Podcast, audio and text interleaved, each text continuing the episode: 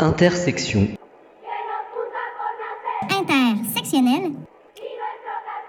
La pluralité des luttes, la pluralité des engagements. Il ne faut pas céder aux airs du temps. Voilà ce que Macron nous a dit avec son ton de prof condescendant qui surveille la récré des petits. Oui, c'est sûr, Gaza est bombardé depuis un mois, un prof a été assassiné, la planète flambe, et l'urgence, c'est évidemment d'interdire le point médian. Ouh là là, ça va aller mieux quand on aura pris soin des paniques morales des boomers réac et qu'on aura soulagé leur petite conscience pour dominer tranquille. Depuis le 7 octobre, c'est sûr que le climat est pas très serein. On dirait que le dérèglement politique accompagne le dérèglement climatique. Oui, on va le redire, les 1400 assassinats perpétrés par le Hamas, c'est horrible, ça nous remplit d'effroi et on condamne. Mais juste après parler d'un soutien inconditionnel à Israël, elle est là-bas pour appuyer Tzal dans son opération massacre, c'est juste du délire. Là, on a atteint les 10 000 morts palestiniens. Il va falloir en attendre combien pour qu'une critique d'Israël, un soutien des Palestiniens, soit pas automatiquement reconfiguré en antisémitisme? C'est pourtant pas compliqué de comprendre que critiquer le ministre israélien qui compare les Palestiniens à des animaux, c'est pas tweeter Vive la Shoah. La preuve qu'on marche les pieds sur la tête, c'est que Marion Maréchal nous voilà, nous dit que si on avait écouté Papy Jean-Marie, il y aurait beaucoup moins d'antisémitisme aujourd'hui. Bientôt, on va nous dire que les vrais réacs pendant l'occupation, c'était les résistants. D'ailleurs, c'était des terroristes. Hein. Bienvenue dans le monde de la post-vérité. Sur Twitter, on en est à liker Jean-Michel Apathy, Dominique de Villepin et même le pape. Franchement, quand on est de gauche, ça fait bizarre. En même temps, il y a la loi asile-immigration, le bulldozer d'Armanin qui dit n'importe quoi pourvu que ça lui rapporte des points pour 2027, BFM et les chaînes Bolloré qui vont nous matraquer le droit d'asile, la France est-elle laxiste? Et c'est sûr, Madame Michu dans son salon, elle se dit ben oui, c'est pas faux, est-ce qu'on serait pas un peu trop laxiste? C'est fatigant. On a fait le coup aux Américains en 2001, aux Français en 2015, et à chaque fois ça marche. Fuck Darmanin, Free Palestine, and power to the people.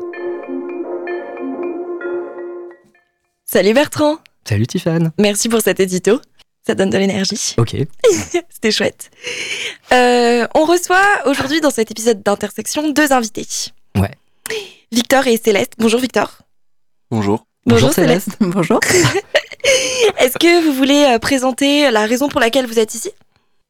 Alors, on est ici pour euh, justement venir présenter une réunion publique qu'on organise contre la répression au travail qui aura lieu le 23 novembre 2023 à 19h30 pour venir convier le plus de monde possible et qui est à l'origine euh, construite justement par un collectif euh, qui s'est fait autour de plusieurs euh, militants et personnes syndiquées qui ont subi de la répression au sein de leur entreprise, que ça soit des non non embauches alors qu'il y avait des postes à pourvoir, c'était des personnes qui ont été licenciées suite à des tentatives de monter un syndicat au sein de leur entreprise ou des personnes qui, suite à des mobilisations au sein de grèves, au sein de manifestations, se sont retrouvées dans des, des positions difficiles au sein de leur entreprise. Donc vous travaillez sur des cas de répression? C'est ça. Euh, c'est un groupe qui s'est monté comment? Enfin, parce que du coup, c'est pas dans un cadre syndical. Euh, c'est quoi le cadre euh? Alors du coup, comme je disais, c'est plusieurs personnes syndiquées et d'ailleurs de divers syndicats parce qu'on a des personnes qui sont à la CGT, on a des personnes qui sont à, à Sud Éducation, à la FSU. Et certaines personnes, en fait, euh, justement, suite aux répressions qu'ils ont subies, se sont posé la question de comment s'organiser, comment pouvoir s'unir afin de, se défendre, afin de pouvoir se protéger, et comment on peut venir assurer les droits des travailleurs. Donc par la suite, il y a eu plusieurs rencontres euh, avec notamment euh, des syndicats et, et plusieurs militants, et est venue cette idée, en fait, de faire une réunion afin de pouvoir se rencontrer entre travailleurs, entre personnes qui pourraient potentiellement être victimes ou qui sont déjà victimes, en fait, de répression que ce soit de la part euh, d'un patron ou d'une entreprise, ou même euh, on peut le voir dans, la fonction publique et dans des associations. Euh. Donc, est-ce que vous avez des, donc il j'imagine, des cas de répression sur le Mans, sur les différentes entreprises du Mans. Est-ce qu'il y a des secteurs qui sont plus touchés que d'autres, ou est-ce que vous, quel est le constat que vous faites sur les, les types de personnes, peut-être des types d'emplois particuliers? Alors du coup, euh, c'est un peu l'un des, des, boulots qu'on a commencé à faire, faire un peu un recensement de ce qui se passe euh, principalement en Sarthe. Donc là, on est, on est encore un peu jeune, donc on n'a pas encore euh, bien défini exactement s'il y avait des secteurs beaucoup plus touchés que d'autres. Mais voilà, il commence à y avoir des petites choses qui, qui ressortent parmi d'autres. on sait qu'on a des exemples dans l'agroalimentaire, l'action sociale, euh, la santé, la métallurgie, enfin voilà, tous ces secteurs-là ont été touchés. On est en train de voir s'il y en a beaucoup plus que d'autres, etc. C'est un travail en cours. Ouais, donc en fait, c'est vraiment quelque chose qui est transversal euh, au monde du travail en ce moment, euh, dans l'état actuel, quoi. Ouais, effectivement, on peut voir que que ça soit dans des entreprises privées, que ça soit dans la fonction publique, dans le milieu associatif. en fait, c'est des stratégies qui peuvent être utilisées dans n'importe quel milieu et ça épargne aucun secteur à l'heure actuelle. Mais justement, tu parles de stratégie, mais la répression, du coup, enfin, je vais faire un peu le, le, naïf, mais normalement, le droit syndical, c'est c'est dans la loi, c'est dans la Constitution, le droit de grève, etc. Donc la répression, ça utilise quelle stratégie? Enfin, Qu'est-ce que vous avez vu, vous, comme cas de comment est-ce que est-ce que les militants, les militantes sont réprimés? Euh, alors on a eu plusieurs exemples. En fait, on a notamment une personne au, sein du collectif euh, qui qui postulait pour un, un, CDI dans son entreprise à qui on lui a refusé, alors qu'en fait l'offre d'emploi était bien disponible et qui normalement euh, répondait à ses besoins. On a eu aussi notamment des collègues dans plusieurs boîtes qui, suite à une tentative de monter un syndicat, se sont retrouvés à finir bah, licenciés en fait par leur entreprise. Et euh, on a eu aussi euh, à l'heure actuelle des personnes qui, suite à des manifestations, suite à des grèves, euh, en fonction des secteurs, en fait, peuvent se retrouver à être, comme on dit, au placard, notamment par exemple dans l'éducation nationale. Et on a eu aussi des personnes, pareil, qui ont en fait soit subi du harcèlement de la part de leur direction, soit qui des fois ont pu être mis à la porte assez assez brutalement notamment des exemples de personnes qui bah, pendant euh, plusieurs années ont pu euh, travailler au sein même d'une entreprise à qui on refuse euh, une rupture conventionnelle en fait ça vient mettre pression sur les mmh. travailleurs qui vont s'assurer à leur départ de partir dans des bonnes conditions et qui vont des fois prendre peur et se refuser en fait de de se mobiliser et de lutter pour leurs propres droits quoi Et puis la prochaine fois qu'il y aura un mouvement, il y aura toujours quelqu'un qui dira, bah ouais, mais souviens-toi, euh, machin, il a été viré de la boîte parce qu'il a monté le tel mouvement, et du coup, ça ralentit euh, énormément la possibilité de se mobiliser, en fait. Exactement, c'est des leviers euh, que, dont se servent en fait les directions et les patrons, de, jouer sur la peur, de, de venir en fait décrédibiliser les mouvements de lutte, notamment les syndicats aussi. Et c'est un peu à l'opposé où on entend régulièrement nos politiques parler de dialogue social que ça soit sur des questions politiques, mais aussi en fait euh, dans les entreprises, c'est quelque chose qui défend énormément et on remarque à l'heure actuelle que ce dialogue, euh, bah, je me permets de faire le parallèle avec nos politiques à l'heure actuelle qui votent pas mal de lois à coup de 49.3. En fait, on retrouve que mmh. dans certaines entreprises, il y a un peu les mêmes dynamiques. On parle de dialogue social, mais en fait, si personne nous écoute en face, euh, qu'est-ce qu'on peut faire de ça? Ouais, c'est pas un dialogue en fait. C'est pas, enfin, on peut considérer ça comme ça en tout cas. quand, du coup, quels sont, enfin, les, objectifs de votre, de votre démarche, enfin j'imagine qu'ils sont euh, multiples, hein, parce que déjà ça permet euh, d'un cadre de partage de se rendre compte qu'il ne s'agit pas de cas isolés, etc. Est-ce que vous avez au-delà de ça euh, des, points qui vous tiennent à cœur ou des éléments que vous voulez particulièrement mettre en, cause?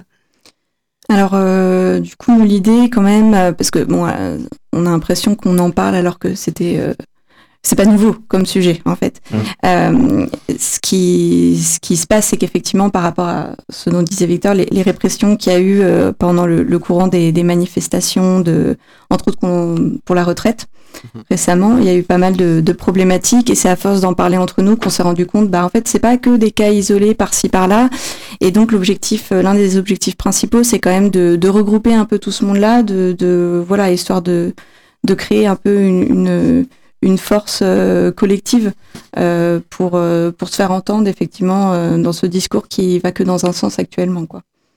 Et est-ce que quand on est touché par la répression syndicale, et encore faut-il, parce que les, les, violences patronales, elles sont protéiformes, quand on se rend compte qu'on est touché par ce type de répression, alors j'imagine que ça dépend des cas, mais est-ce qu'il y a des recours? Est-ce que vous parlez des recours aussi individuels que peuvent faire les, personnes qui sont touchées par la répression. Alors justement, c'est un des objectifs de cette réunion, euh, c'est effectivement dans un premier temps de pouvoir se rencontrer entre euh, personnes euh, bah, syndiquées ou même non syndiquées et qui cherchent à se défendre euh, au sein de leurs entreprises. Et là, en fait, on a deux invités au cours de cette réunion, euh, notamment euh, Elsa Marcel, qui est avocate et qui a participé, en fait, qui fait partie du collectif d'action judiciaire et qui a défendu notamment des salariés Total au moment d'une de leurs grosses grèves. Donc, en fait, qui est là aussi pour venir permettre aux personnes de prendre conscience de leurs droits, de les informer autour de ça. Et on a aussi Manon, qui est une syndicaliste des Verts donc, qui ont mené une lutte assez importante et auquel ils ont fini par gagner et avoir des acquis et où ça va nous permettre en fait aussi de raconter un autre récit, celui euh, bah, de manifestations, de grèves, de rassemblements qui peuvent aboutir à quelque chose et montrer qu'on n'est pas seul là-dedans, et du coup permettre aussi en fait euh, aux personnes de se rendre compte que euh, sont pas seules, que c'est pas des cas isolés, que c'est pas parce que tu as une mauvaise direction, parce que ton patron t'aime pas, parce que tu t'entends pas bien avec eux, c'est qu'en fait quand tu viens à remuer un peu les choses, essayer de poser des questions qui vont peut-être poser problème aux directions et aux entreprises en fait que bah il y a moyen d'être soutenu. Donc que ça soit par le biais de syndicats et aussi d'autres militants. Parce que à l'heure actuelle on voit qu'il y a pas mal de personnes qui descendent dans la rue qui sont pas forcément des personnes syndiquées. Et on estime qu'il y a un besoin en fait euh, de se réunir et aussi de s'informer sur nos propres droits. Parce qu'effectivement il y a des personnes des fois qui sont juste pas en mesure de se défendre par euh, manque de connaissances par manque d'entourage. Ouais, par isolement, tout à fait. La force du collectif. Exactement. Et la force du collectif, justement, c'est le fil rouge de tes chroniques, Tiffany. Tout et à fait. On va faire une pause, on retrouve Victor et Céleste juste après. Et on écoute ta chronique féministe. Et bah c'est parti. Lâchez-la, votre virilité, vous serez bien plus heureux Hmm. dans un monde d'égalité. Des fois, quand je passe trop de temps avec des potes féministes, j'ai tendance à oublier la violence et la permanence des clichés, des outrages et des violences sexistes qui durent et perdurent. Heureusement qu'il y a des médias à la pertinence douteuse pour me rappeler que non, non, le matriarcat, c'est pas pour tout de suite. Alors, au cas où vous auriez laissé passer les perles de la masculinité fragile dans les médias, je vous propose un petit mash-up spécial Michel. Euh, me remerciez pas, ça me fait plaisir. Elles, ont eu- elles sont devenues les. Pas, pas vraiment. Je ne sais pas si les salaires, salaires sont tous égaux. Je ne peux pas me lancer là-dedans, encore. je suis pas sûr. Enfin, ça a dû s'arranger, je pense. Et elles sont dans la politique, elles sont, euh, elles mènent euh, des, des, des, des manifs et ceci et cela. Oh et elles, sont, là. elles sont là, elles sont vivantes. Oui. Bon, c'est Mais le mot une ambiguïté parce que c'est une chanson misogyne ou c'est une chanson non, féministe J'ai jamais été misogyne. Vous êtes les- féministe, euh, Michel, hein, ça y est. Non, je suis pas féministe non plus. Le féminisme m'emmerde. MeToo, exagéré. par exemple, c'est dangereux. Qu'à force de dire que les hommes sont des massacreurs, des machins et tout, faut pas charrier quand même. On n'est pas tous. Ah, parce que ça renvoie à une période, peut-être les années 60 ou 70, où les mecs se croyaient un peu vient tout d'Amérique, permis. de, euh, tout- de tous ces, de tous ces trucs d'Amérique. Alors on pique tout à l'Amérique, sauf qu'il y a Oui, mais enfin, il y a eu des excès. Hein Il y a eu des excès. Des excès, évidemment qu'il y a des gens violents, on le sait. Et je me suis dit que ça me faisait une sorte de Eh ben, spoiler. de la figurez-vous que les féministes. Il a été emmerdé avec cette chanson, Michel. Ah, mais tu, j'ai été traité de sexiste. Tu, euh, qu'est-ce Sur est- vieux mariés Oui. Parce que c'est soi-disant l'homme qui emmène sa vieille épouse euh, faire une croisière.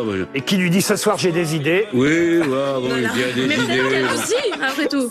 Et après tout, euh, ouais. Et ben moi je l'aime bien. Elle Bah, raconte merci, quelque chose. C'est une très jolie chanson. Moi j'adore cette chanson. Elle, euh, féministe présentable. C'est une des plus jolies chansons, même Ouais. les vieux mariés, plus émouvantes. Bon, donc aujourd'hui, on a découvert que Sardou est plus à gauche que les chroniqueuses de CNews. Super. Quand on entend ça, il y a franchement de quoi déprimer. Est-ce qu'on y arrivera à cette putain d'égalité? À vivre dans un monde où être une fille, être un garçon, être non-binaire, ça a aucune putain, aucun putain de rapport avec ce que tu peux devenir, ce que tu peux aimer, où tu peux aller, ce à quoi tu peux aspirer. En fait, peut-être que cette égalité, elle est inatteignable. Est-ce qu'on l'a déjà connue, cette société inéga- égalitaire? Finalement, peut-être que la femme des cavernes, elle est dans la cuisine, elle prépare la salade de cailloux en attendant de mourir au cours de sa 45e grossesse. Heureusement, les études de l'anthropologue Eleanor Leacock sont là pour nous aider à répondre. Alors il faut déconstruire. Déconstruction, déconstruction déjà, l'idée des sociétés primitives, giga barbares, avec des gars qui d'une main traînent leur meuf par les cheveux et chassent le mammouth à la massue de l'autre. Les sociétés de chasseurs-cueilleurs sont, il semblerait, foncièrement égalitaires. Pas de propriété, pas de stratification sociale et même pas ou très peu de guerre. Parmi les groupes analysés, choisissons celui des Iroquois. Au XVIe siècle, quand les colons arrivent, les femmes cultivent la terre, cueillent différentes herbes, plantes et baies, tandis que les hommes chassent. Ils construisent ensemble euh, des longues maisons qui abritent jusqu'à 85 familles. Jusque-là, rien de follement émancipateur. Mais les choses deviennent ensuite beaucoup plus intéressantes. Lors d'une union, c'est pas la femme, mais l'homme qui vient habiter dans la famille de son épouse.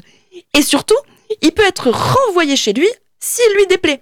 Hashtag balance ton iroquois. Les matrones de la longue maison, elles, elles contrôlent la répartition de la nourriture. Elles nomment et elles révoquent les chefs de tribu. Le tout sous fond de matrilinéarité. Bref, elles ont leur mot à dire, elles sont dans l'espace public. Super mon histoire mais qu'est-ce qui nous dit que les violences faites aux femmes, elles n'étaient pas bel et bien présentes? Que finalement, la violence masculine intrinsèque, elle prend pas tout le temps dessus. En d'autres mots, euh, quid des féminicides chez les Iroquois Réponse difficile à donner. Ce qu'on sait par contre, c'est que dans le cas du meurtre d'une femme, la compensation perçue par sa famille est deux fois plus importante que dans le cas du meurtre d'un homme. On a une communauté où le contrôle des femmes sur la nourriture leur confère un rôle central sur l'économie du groupe en entier. De la production et même à la reproduction. Dans ces sociétés égalitaires, le groupe limite sa taille de façon consciente. Il y a des périodes d'abstinence, des lactations prolongées, des herbes de contraception et des avortements. Les Iroquoises avortaient. Heureusement qu'on est venu leur apporter la civilisation, dis donc. Alors qu'est-ce qui se passe pour nos Iroquoises? Comment perdent-elles le pouvoir? C'est une explication complexe. Je vous conseille de lire Leacock pour plus de précision. En gros, lorsqu'on passe du partage à l'échange au profit, on sépare les, intérêts- individuels et les intérêts du groupe, on crée les classes et les inégalités, à la place du groupe naissent les unités familiales nucléaires, le rôle des femmes n'est plus celui de la distribution de la nourriture, c'est plus le groupe, désolidarisé par des liens économiques et politiques devenus rivaux et conflictuels, qui prend en charge l'éducation des générations futures, mais les parents seuls. Le, le rôle public des femmes se dissout et se refonde dans l'espace privé. Après cette lecture, je peux affirmer que le patriarcat n'est pas l'essence innée de l'organisation des sociétés humaines. Je peux affirmer qu'une autre place est possible et c'est toi pour le femme. Plus que tout, je peux surtout affirmer que la domination des hommes sur les femmes n'est pas un aspect de nos sociétés à changer. C'est pas qu'une question de parité au Parlement ou de prise en charge policière. Tout ça, c'est bien, mais dans le système patriarcal capitaliste, c'est la structure tout entière qui crée la domination et s'en nourrit. Alors, euh, moi j'ai une idée, mais je vais, pour vous la dire, je vais m'inspirer d'un grand poète contemporain. On ne partirait que quelques jours. Et si tu me tiens bien la main, je te reparlerai d'amour ce soir. Il me Si on partait que quelques jours, si tu me tenais bien la main, je te parlerai d'égalitarisme généralisé des sociétés non stratifiées. Ce soir, à moi aussi, il me vient une idée.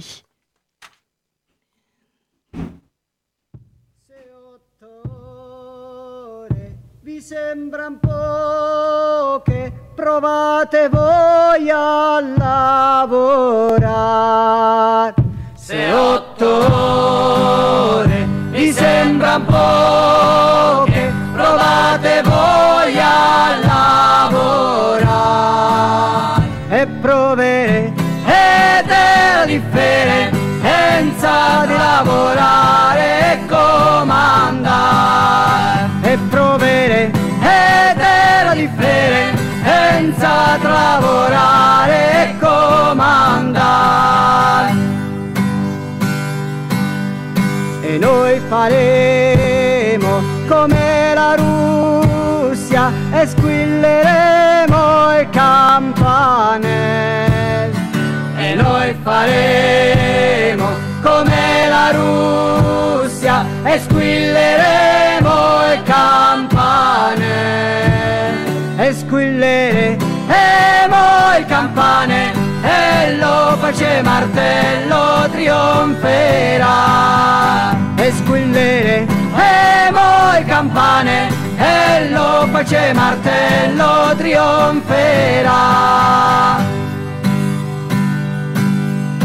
Noi faremo come la Russia, chi non lavora non mangerà.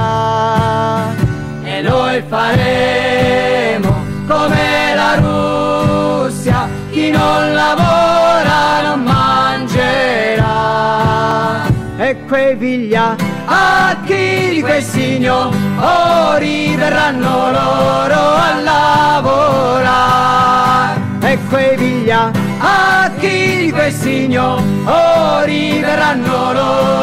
lavorare.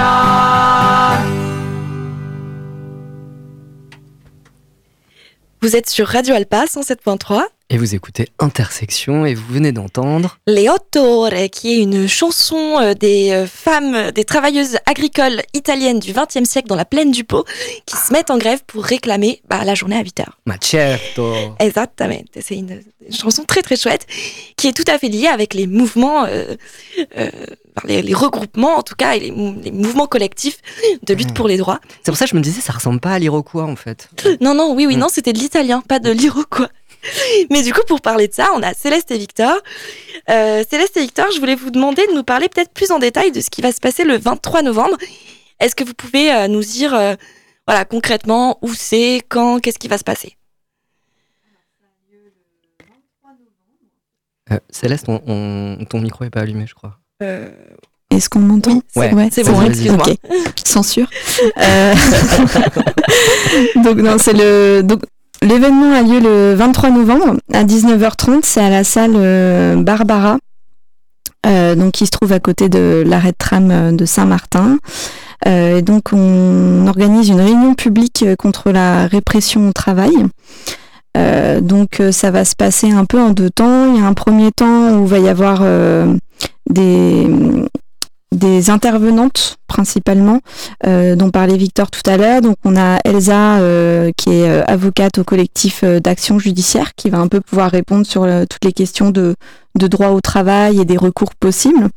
Et on a euh, Manon qui est syndicaliste au Verbaudet. Donc ça c'était suite à une manifestation, enfin une grève qui a eu lieu dans le Nord et où elles ont eu, enfin ils ont eu, il y a des hommes aussi, gain de cause. Et donc elle vient un peu partager son, son expérience. On va aussi avoir des, hum, des intervenants euh, plus locaux sur des luttes euh, qui ont eu lieu en Sarthe, qui sont plus ou moins toujours en cours. Euh, donc ça, c'est pour donner un petit peu de matière, pour qu'il y ait après une discussion collective, euh, euh, pour voilà essayer de voir ce qui est possible, qu'est-ce qu'on peut faire ensemble et, euh, et créer cette, euh, cette force commune. Donc l'idée c'est quoi? C'est d'amorcer une réflexion localement pour, euh, pour essayer de, d'établir un peu un diagnostic de, des situations de répression et puis de voir qu'est-ce qu'on peut faire tous ensemble, c'est ça? C'est un peu ça en fait. À l'heure actuelle, on a, on a quand même recensé quelques cas, et notamment même dans toute la France, au niveau de la CGT, euh, c'est euh, 400 personnes militantes qui, qui ont eu des poursuites en justice et, et à peu près un millier de personnes en fait au sein de leur entreprise euh, qu'on, à qui on, on a mis des bâtons dans les roues et ont été, euh, ont été euh, comment dire, qui ont subi des procédures de répression au sein de leur entreprise. Donc en fait, effectivement, euh, la participation d'Elsa, qui est une avocate et qui a l'habitude de, de se pencher sur des cas de répression au travail, euh, vient pour un peu faire le lien avec le côté juridique. Et après, comme disait Céleste, l'avantage d'un débat, c'est en fait de pouvoir aussi peut-être permettre à des personnes qui se sentent seules ou qui n'ont pas de syndicat dans leur entreprise ou des fois dans leurs associations de peut-être prendre du lien, prendre contact avec d'autres personnes et qu'on puisse aussi faire un peu un état des lieux de ce qui se passe parce que nous on a nos, propres sources notamment au niveau des syndicats qui euh, en général ont un regard sur euh, ce qui se passe dans leur propre boîte et permettent d'avoir un recensement mais aussi beaucoup de personnes qui des fois passent à la trappe. Et, est-ce que cette répression qui, euh, a l'air de, de- de s'accentuer, c'est pas le signe aussi d'une fragilité, enfin d'une fébrilité du côté de, du, pouvoir, des patrons, etc. Parce qu'en fait, on voit bien que là, il y a, il y a pas mal de grèves qui se multiplient et qui sont plutôt, euh, enfin, qui se terminent par des succès. Enfin, il y a eu la grève des, des usines automobiles, je sais plus lesquelles, là, en- aux. États-Unis, où ils Ah ont oui. obtenu Effectivement. 14% d'augmentation.